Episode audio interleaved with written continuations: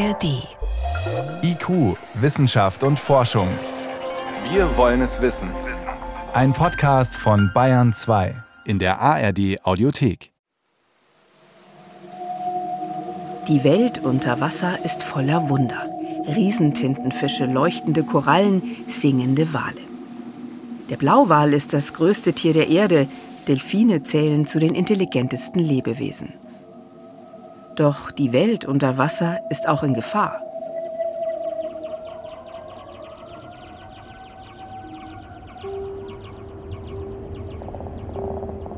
Zigtausende Delfine im Schwarzen Meer getötet. Russische Kriegsschiffe verursachen Massensterben von Delfinen. Schallwellen russischer Kriegsschiffe töten massenhaft Wale und Delfine.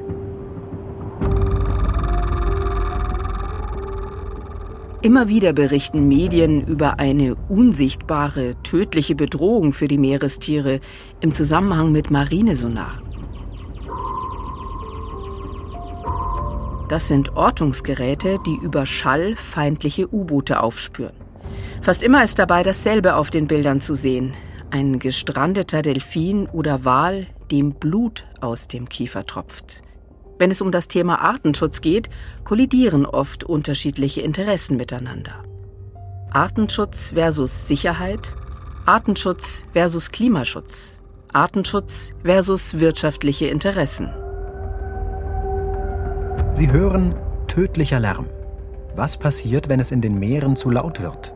Eine Sendung von Sarah Bioli, gesprochen von Iska Schregelmann. Erst Ende der 90er Jahre war man sich eigentlich sicher, dass es da diesen direkten Zusammenhang vom Einsatz von Sonaren und Massenstrandungen von Walen gibt. Und in diesem Zeitraum wurde eben auch ein Mechanismus entdeckt, dass besonders laute Schallemissionen dazu führen können, dass auch Verletzungen auftreten. Das ist der Meeresbiologe und Bioakustiker Dr. Tobias Schaffeld von der Stiftung Tierärztliche Hochschule Hannover. Er forscht zum Schweinswal in Nord- und Ostsee, dem einzigen vor Deutschlands Küsten permanent heimischen Wal. Der Schweinswal sieht aus wie ein Delfin mit eingedellter Schnauze, quasi der Mops unter den Walen. Und ebenso wie der Delfin gehört er zu den Zahnwalen. Und die orientieren sich wie viele andere Lebewesen im Meer über Schall. Zum einen horchen sie auf die Geräusche aus ihrer Umwelt, zum anderen nutzen sie ein Biosonar. Ein bisschen hört sich der Schweinswal an wie eine knarrende Tür. Dabei ist das nur ein niederfrequentes Nebenprodukt der eigentlichen Töne, denn die liegen im Ultraschallbereich. Das, was wir hören, ist also nicht das gleiche wie das, was der Schweinswal hört. Der nimmt auch das Echo seiner Klicks wahr. Und die geben Auskunft darüber, ob sich Feinde oder Artgenossen in der Umgebung aufhalten. Eigentlich wie beim Sonar der Marine durch diese Fähigkeit sind sie eben in besonderem Maße befähigt, ähm, sich zu orientieren, aber eben auf der anderen Seite auch empfindlicher für Unterwasserlärm. Still war es im Ozean noch nie. Wale singen die unterschiedlichsten Lieder. Regentropfen auf der Wasseroberfläche sind für die Tiere bis in die Tiefsee hörbar. Und Erdbeben erschüttern die Meere. Warum macht es da einen Unterschied, wenn noch andere Lärmquellen dazukommen? Menschengemachter Lärm ist oft recht anders und neu für die Tiere als das, was sie normalerweise hören. Sagt Professor Vincent Janik, Direktor des schottischen Meeresinstituts an der Universität St. Andrews. Wir Menschen empfinden Meeresrauschen auch als angenehmer als einen vorbeifahrenden Lastwagen, selbst wenn die Brandung auf der Dezibelskala lauter ist. Das liegt zum einen an der Frequenz, zum anderen auch daran, dass vom Meeresrauschen keine Gefahr ausgeht. Für Wale bedeutet der menschengemachte Lärm eine Bedrohung. Fischernetze und Schiffskollisionen bringen den Tod. Zum Problem wird es aber auch, weil sich der Unterwasserlärm über sehr große Distanzen trägt und die Tiere dann eben auch über sehr große Distanzen dadurch beeinträchtigt werden können. Über viermal so schnell wie an Land breitet sich der Lärm unter Wasser aus. Manche Wale können deshalb über eine Distanz von Hamburg bis nach Island hören. Je tiefer dabei ein Ton, desto weiter reist er. Und weil sich Schall unter Wasser anders als an Land verhält, lässt er sich auf der Dezibelskala auch nicht direkt miteinander vergleichen. Man kann sich aber mit Bildern annähern, um eine ungefähre Vorstellung zu bekommen. In der akustischen Unterwasserwelt sind die Sonare der Marine wie ein Düsenjet, der plötzlich durch das eigene Wohnzimmer schießt. Mit einer Lautstärke von bis zu 235 Dezibel jagen sie durch das Wasser. Das liegt über der Schmerzgrenze vieler Meerestiere. Beim Delfin ist es so, dass der Schall vor allen Dingen auf den Unterkiefer trifft. Und in diesem Unterkiefer liegen ganz spezifische Fettkanäle. Der Schall tritt also durch die Haut in das Gewebe ein, trifft dann auf diese Fettkanäle und diese Fettkanäle leiten den Schall direkt zum Innenohr. Manche Forschende vergleichen es mit einem Aufprall gegen eine Betonmauer. Keine angenehme Überlegung. Doch so enorm ist der Druck auf den Körper im Wasser. Kein Wunder, wenn da das Gewebe reißt und es zu inneren Blutungen kommt. Oder Wale in Panik geraten und an die Oberfläche schießen. Doch selbst wenn Wale durch den Schall nur zeitweise ihr Gehör verlieren, sind die Folgen gravierend. Die Verschiebung der Hörschwelle kennen wir von zu lauter Musik bei durchgemachten Nächten. Disco-Effekt nennt sich das. Geräusche klingen seltsam dumpf und weit weg. Anders als wir verlieren Wale aber mit ihrem Gehör auch die Fähigkeit, sich zu orientieren. Es ist, als wären sie blind. Die Gefahr, mit Schiffen zu kollidieren oder sich in Fischernetzen zu verfangen, steigt. So wie bei einem Fahrer, der in einem Auto mit beschlagener Fensterscheibe sitzt. Draußen lassen sich nur noch Schemen erkennen. Unter Wasser können wir derzeit nur orten und kommunizieren, indem wir Schallwellen nutzen. Dr. Uwe Kretschmer ist Leiter der maritimen Forschung bei der Wehrtechnischen Dienststelle für Schiffe und Marinewaffen. Seine Aufgabe ist es, die Bundeswehr mit Wehrmaterial auszustatten. Wenn wir feindliche U-Boote detektieren wollen und müssen, dann müssen wir Schall einsetzen. Ich verzichte komplett auf die Unterwasserwelt, wenn ich keine Sonare einsetze. Und zu sagen, wir sind jetzt ja nicht im scharfen Einsatz, man muss diese Verfahren definitiv üben. Die deutsche Marine will und kann nicht auf ihre Sonare verzichten. Deshalb wählt sie Übungsgebiete, in denen sich wenig Wale aufhalten. Ein Softstart soll den restlichen Tieren die Flucht ermöglichen. Für Umweltschützer reicht das nicht. Sie glauben aber auch nicht, dass sie mit Forderungen auf ein Sonar zu verzichten weit kommen würden, vor allem nachdem die Bundeswehr seit dem russischen Angriffskrieg wieder gestärkt werden soll. Sicherheit konkurriert mit Artenschutz.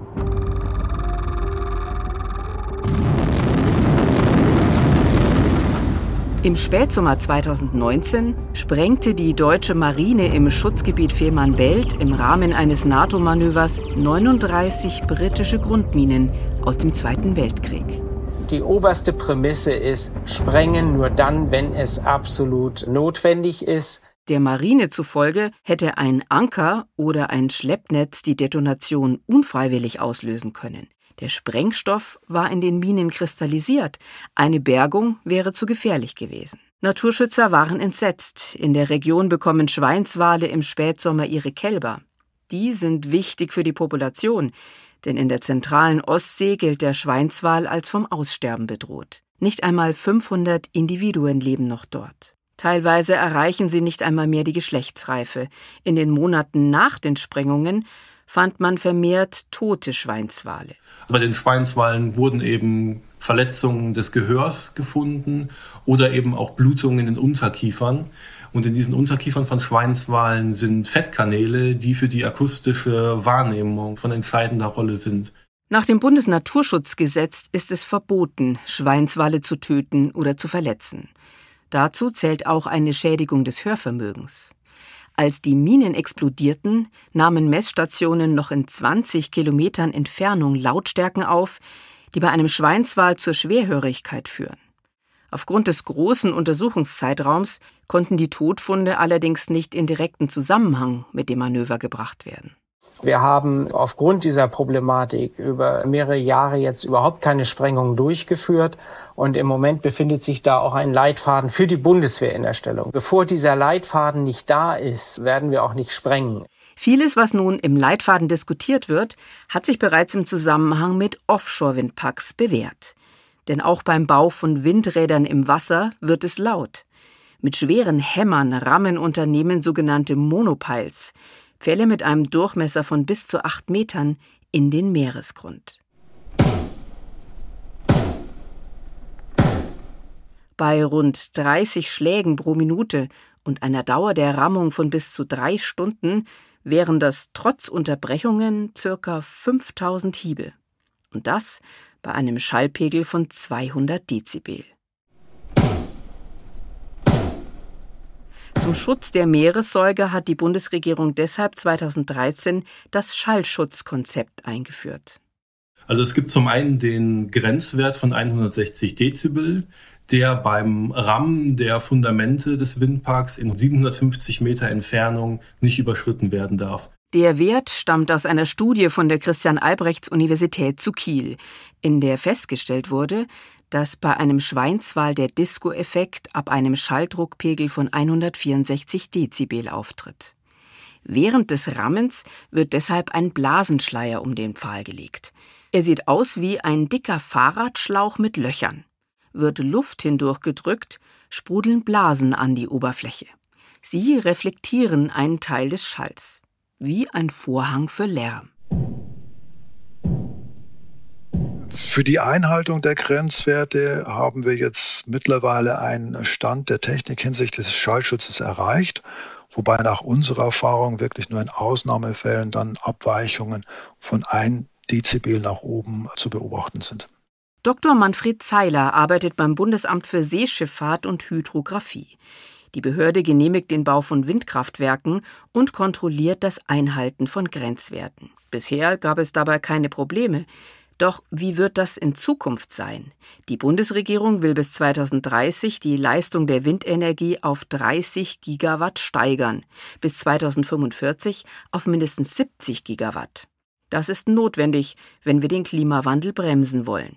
Das heißt aber auch, dass mehr gebaut werden wird und damit wahrscheinlich auch die Schallpegel steigen werden. Die Ziele für Offshore-Wind, die sind so ambitioniert, dass ähm, da auch jetzt diskutiert wird, ob das Schallschutzkonzept überhaupt gehalten werden kann. Also, dass an solchen Sachen nochmal gerüttelt wird. Und das wäre eben auch in, in, unseren Augen, falls das wirklich soweit ist, und das kann ich nicht abschätzen, ob das eintritt, das wäre auch echt dramatisch.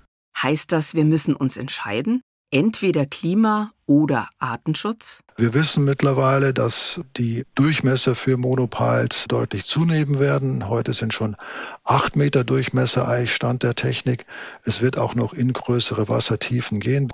Und man wird natürlich dann in den Verfahren äh, sehr genau darauf achten müssen, dass die Werte weiterhin eingehalten werden. Es gibt die Möglichkeit, Schallschutzmaßnahmen zu kombinieren. Ein Blasenschleier mit einem weiteren Blasenschleier oder ein Blasenschleier mit einem Hydroschalldämpfer. Ein bisschen sieht der so aus, als wäre ein Fischernetz mit Schaumstoffbällen geschmückt worden. Auch an Alternativen zum Rammen wird geforscht. Allerdings eignet sich nicht jede Verankerungstechnik für jeden Boden und irgendwann sind auch die Kombinationsmöglichkeiten der Schallschutzmaßnahmen erschöpft. Sollte es künftig der Fall sein, dass dann auch durch diese Maßnahmen der Grenzwert nicht eingehalten werden kann, hat eine Baubehörde eben das schärfste Schwert immer noch in der Hand und das wäre eben ein Baustopp. Das wäre aber wirklich dann der Worst Case, der da zum Tragen käme. Damit ist das Schallschutzkonzept ein wichtiges Werkzeug, auch wenn es noch Verbesserungspotenzial besitzt. Naturschützer finden zum Beispiel, es müsste explizit Sprengungen mit umfassen oder den Schiffslärm regulieren. Neben dem Impulslärm gibt es unter Wasser nämlich noch den dauerhaften Lärm. Und für den gibt es in Deutschland bisher keine Vorschriften.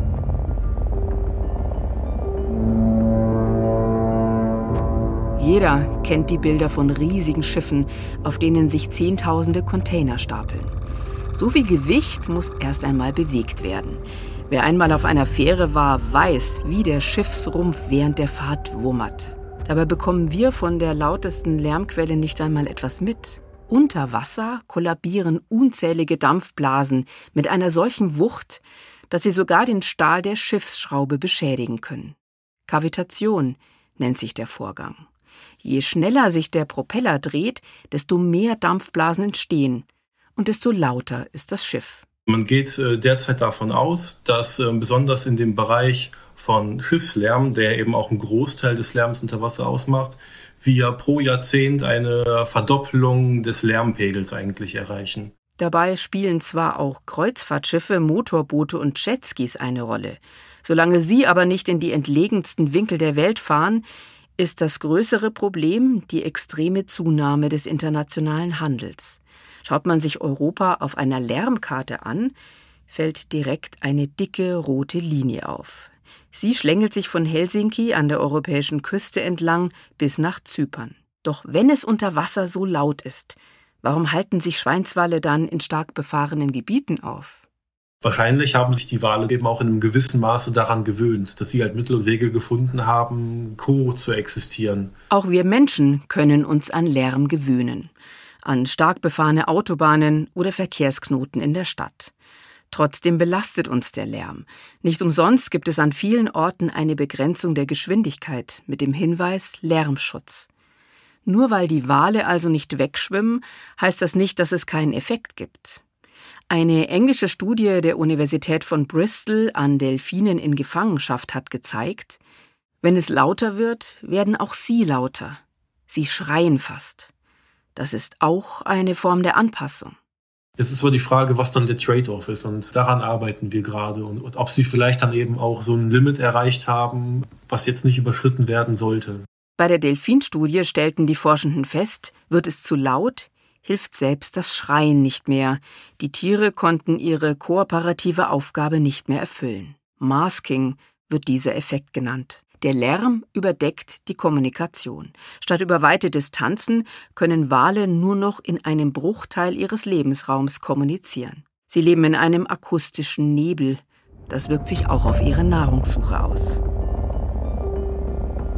In einer Studie der Universität Aarhus in Dänemark besenderten Forschende wildlebende Schweinswale mit Telemetriegeräten. Die kleinen viereckigen Kästen wurden mit Saugnäpfen an der Haut der Wale befestigt. Innerhalb von ein bis zwei Tagen zeichneten sie alles auf. Man hört die Klickgeräusche des Schweinswals und wie er zum Atmen an der Wasseroberfläche auftaucht. Es platscht. Eine Schnellfähre nähert sich. Zum Zeitpunkt der höchsten Schallenergie, also dann, wenn das Schiff am lautesten ist, taucht der Schweinswal zum Grund ab, bleibt dort eben an der tiefsten Position, die in diesem Beispiel bei 20 Metern gewesen ist. Und er zeigt ein eindeutiges Fluchtverhalten, weil man in den Bewegungsdaten sehen kann, dass der Schweinswal äh, wiederholt mit der Schwanzflosse schlägt Was man danach sehen kann, ist, dass äh, häufige Atemzüge auftreten, weil eben der Tauchgang vorher verlängert gewesen ist. Durch den Schiffslärm ist es auch so, dass der Schweinswal über einen Zeitraum von ungefähr 20 Minuten keine Fische mehr fängt. Und dieser Zeitraum ist als besonders lang einzuschätzen, weil Schweinswale eigentlich kontinuierlich fressen müssen, um ihren Energiebedarf zu decken. Pro Tag muss ein Schweinswal rund 550 Fische fressen. Das ist ein Fisch alle zweieinhalb Minuten. Im Moment wird daran gearbeitet, zu schauen, wie hoch dieser Energieverlust eben pro Tag sein könnte durch Exposition mit Schiffslärm, um daraus eben auch Effekte für das Individuum und auch für die Population am Ende ableiten zu können. Also das Störungspotenzial durch Schiffslärm auf Populationsniveau. Das Ziel, einen Schwellenwert herauszufinden, um Handlungsempfehlungen geben zu können. Dazu muss die Datenbasis aber erst groß genug sein. Bei den Regulierungen ist es eigentlich so, dass darauf gewartet wird, dass es eben Studien gibt, die Effekte nachweisen, damit es Tools gibt, die angewendet werden können, um daraus Schutzkonzepte zu bauen. Wir haben eigentlich genug Wissen, um schon mal zu handeln. Es ist nie verkehrt, mehr Wissen anzusammeln. Wir sollten aber vorsichtig sein, dass wir das immer als Entschuldigung nehmen, um nicht zu handeln. Andreas Dinkelmeier arbeitet für den Internationalen Tierschutzfonds IFA. 2014 hat die gemeinnützige Organisation eine Studie durchgeführt, die vereinfacht besagt, wenn die Schiffe nur 10 Prozent langsamer fahren würden, könnte das um die 40 Prozent der Lärmemissionen reduzieren.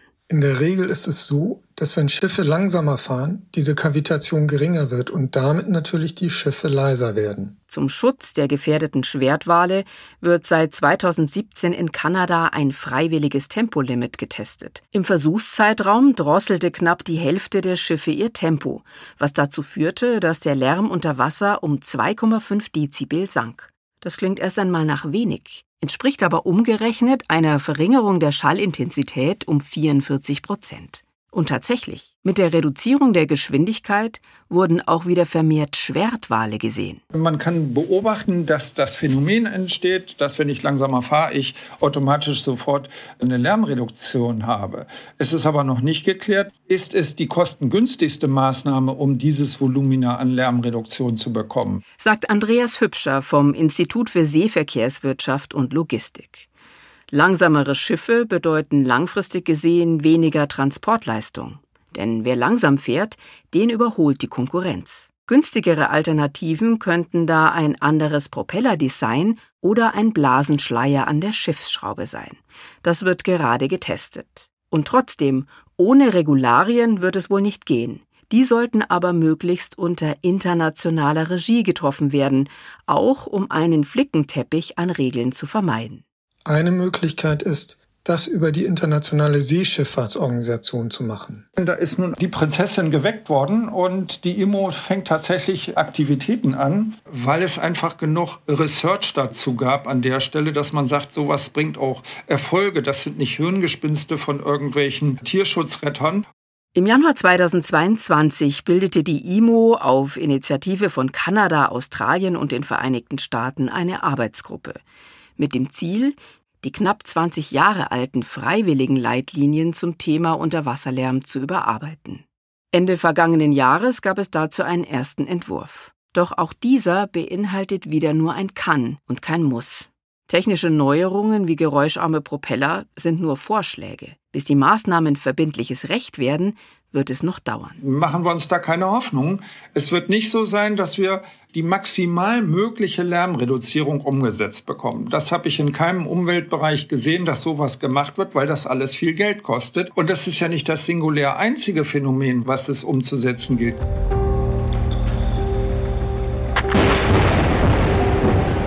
Das ist eine Schallkanone. Mit bis zu 260 Dezibel ist sie eines der lautesten menschengemachten Geräusche. Unternehmen nutzen sie auf der Suche nach Bodenschätzen. Um Meeressäuger zu schützen, halten Beobachter, genauso wie bei der Marine, Ausschau nach Walen. Nur welchen Schutz kann das Vorgehen bieten, wenn Unterwassermikrofone diesen seismischen Lärm vor der amerikanischen Küste noch in 2000 Kilometern Entfernung aufzeichnen? Man kann die immer noch hören, mitten im Atlantik, obwohl die so weit weg benutzt werden. Und das Hauptproblem ist da einfach die Masse dieser Einsätze. Das heißt also, es sind so viele Firmen, die das benutzen, dass es halt im Grunde genommen ständig irgendwo jemanden gibt, der die einsetzt. Und nicht nur die Suche, sondern auch beim Abbau der Bodenschätze wird es laut. Naturschützer wollen daher eine Ausweitung des Tiefseebergbaus verhindern. Nicht zuletzt auch deshalb, weil wir Menschen Alternativen zum Erdöl brauchen, wenn wir den Klimawandel bremsen wollen. Nicht immer müssen sich also Interessen widersprechen. Wahlschutz kann von Klimaschutz profitieren. Selbst Sicherheit und Artenschutz können zusammengehen. Marineschiffe nutzen zwar Sonar, sind dafür aber die leisesten Schiffe, weil sie nicht entdeckt werden wollen. Es gab da viel Forschung über die letzten 10, 20 Jahre, was für Lärmquellen vorhanden sind und wie tatsächlich das über die Jahre immer weiter ansteigt. Wir sind jetzt an so einem Punkt, wo im Grunde genommen das erkannt worden ist. Und es gibt erste Bemühungen, das zu reduzieren. Und ich bin da im Grunde genommen ganz hoffnungsvoll, dass sich da schon neuere Methoden auch durchsetzen werden. Die Gefahr, die von Unterwasserlärm ausgeht, wird mehr und mehr erkannt.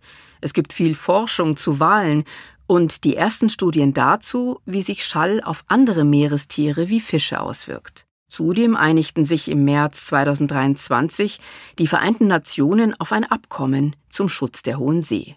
Ob es dadurch auch stiller in den Ozeanen wird, das wird sich zeigen. Wenn es aber etwas Gutes an Unterwasserlärm gibt, dann, dass er anders als das Mikroplastik unmittelbar verschwindet, wenn man ihn nicht mehr erzeugt. Sie hörten IQ Wissenschaft und Forschung. Heute mit dem Thema Tödlicher Lärm. Was passiert, wenn es in den Meeren zu laut wird?